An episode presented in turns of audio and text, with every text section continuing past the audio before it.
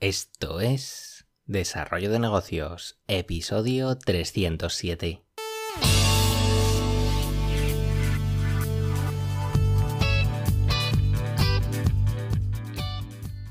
Muy buenos días, ¿qué tal? ¿Cómo estás? Bienvenido, bienvenida de nuevo al podcast Desarrollo de Negocios, el programa donde ya sabes, hablamos de ideas, de casos, de estrategias, de oportunidades, bueno, de todo aquello que puede ayudarte a crear y mejorar tus propios proyectos emprendedores. Al otro lado del auricular ya lo sabes, Álvaro Flecha, me puedes encontrar en álvaroflecha.com. Y bien, empezamos la semana con un episodio cortito, pero bueno, que trata un tema muy concreto, pero yo te digo, que creo que es interesante y por eso he decidido compartirlo contigo porque se basa en, un pequeño estudio que me encontré por ahí por las redes y, va sobre frases persuasivas. Mm, creo que ya lo he comentado en otras ocasiones. Es que el tema del poder de la persuasión, ya sea a través de, textos o, en conversaciones, en vídeo, donde sea, pues es, uno de esos superpoderes ocultos que es muy potente. Hay muchos libros sobre el, tema que por desgracia aún, no he leído, los tengo ahí en, la lista eterna de libros por leer.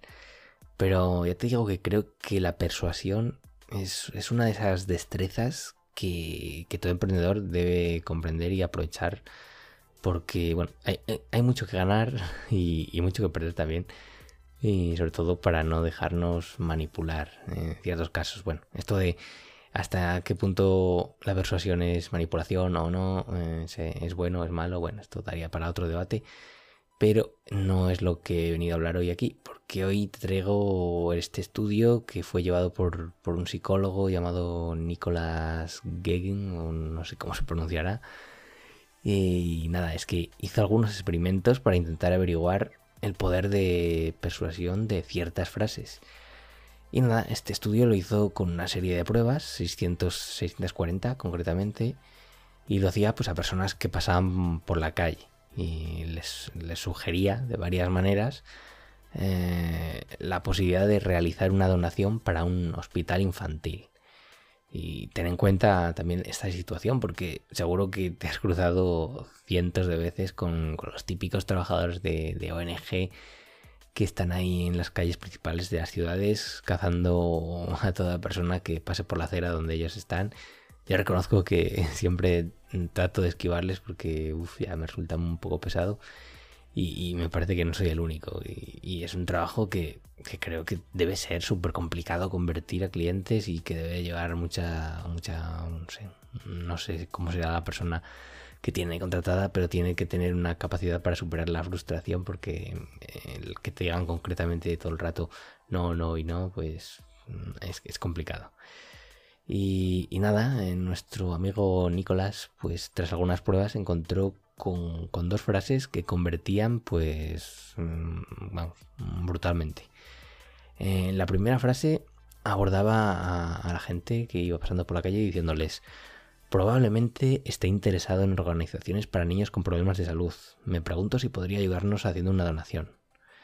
Con esta frase, pues consiguió un 25% de conversión entre las personas que, iba abordando. O sea, una de cada cuatro, que es bastante brutal. Simplemente haciendo esa suposición de que probablemente esté interesado en, en este problema. Me pregunto, no sé, no sé por qué convertía tanto esta frase, la verdad.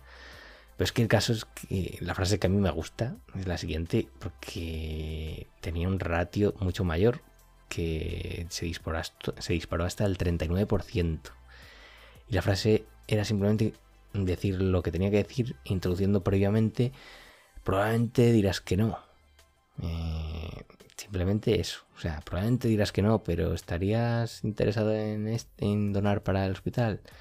Y aquí, bueno, aplícalo a cualquier frase que se te ocurra. Mm, suponiendo que eso, dándole esa opción al, usuario de, libertad, por así decirlo.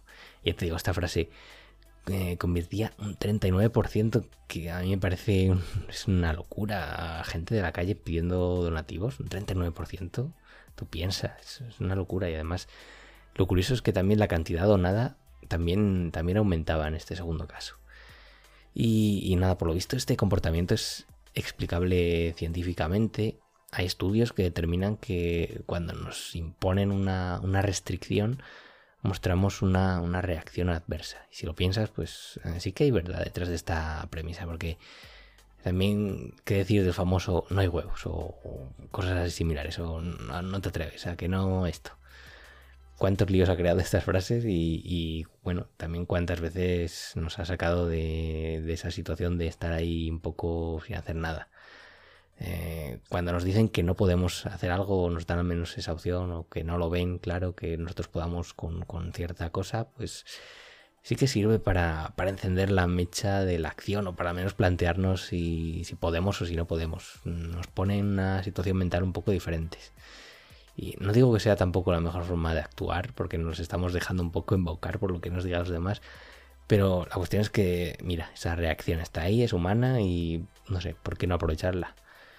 Y, volviendo a la frase de probablemente dirás que no, pues al utilizarla vendiendo un producto un servicio, pues de alguna forma es lo que te decía, le estás dando al, usuario pues una opción de, salida. Eh, pensará que, no tiene que comprometerse, no, no, se siente tan arrinconado, está como que se siente con poder, que tiene opciones, él decide lo que va a hacer.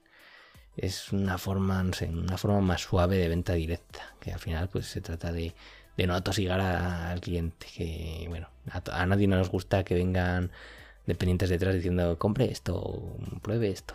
Mm, no, mm, al final ya hemos visto que eso no, no está convirtiendo demasiado. Y esta opción de ir con la negativa por delante, pues mira, parece que sí que sirve. Al final, como seres humanos, pues bueno, lo que buscamos es esa libertad de decisión.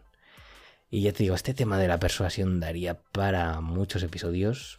Así que si te, interesa, pues mm, me lo apunto, investigo un poco más y traigo, pues, no sé, más trucos, más recursos, más ejemplos y vamos a ver sus aplicaciones prácticas. Pero bueno, mm, yo ahí dejo este estudio a ver si lo puedes aplicar en, algún proyecto tuyo o con alguna persona, simplemente diciéndole ah, que probablemente diga que no, a ver qué pasa.